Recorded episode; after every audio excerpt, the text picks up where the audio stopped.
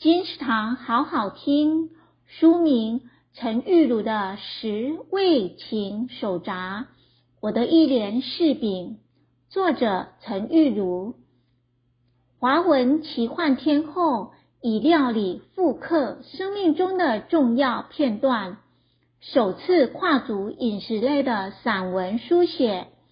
他将饮食的滋味与情感，以一篇篇手札记载而下。书里能窥见他身体力行，从土地到餐桌的环保概念，打破因疫情而局限的行动想象。食物不只是用来果腹而已，牵引出来的是家乡的情怀，也是生活的体会。生命的尊重，陈玉如的《食味情手札》，我的一连柿饼，由亲子天下出版。二零二一年十月，金石堂陪您听书聊书。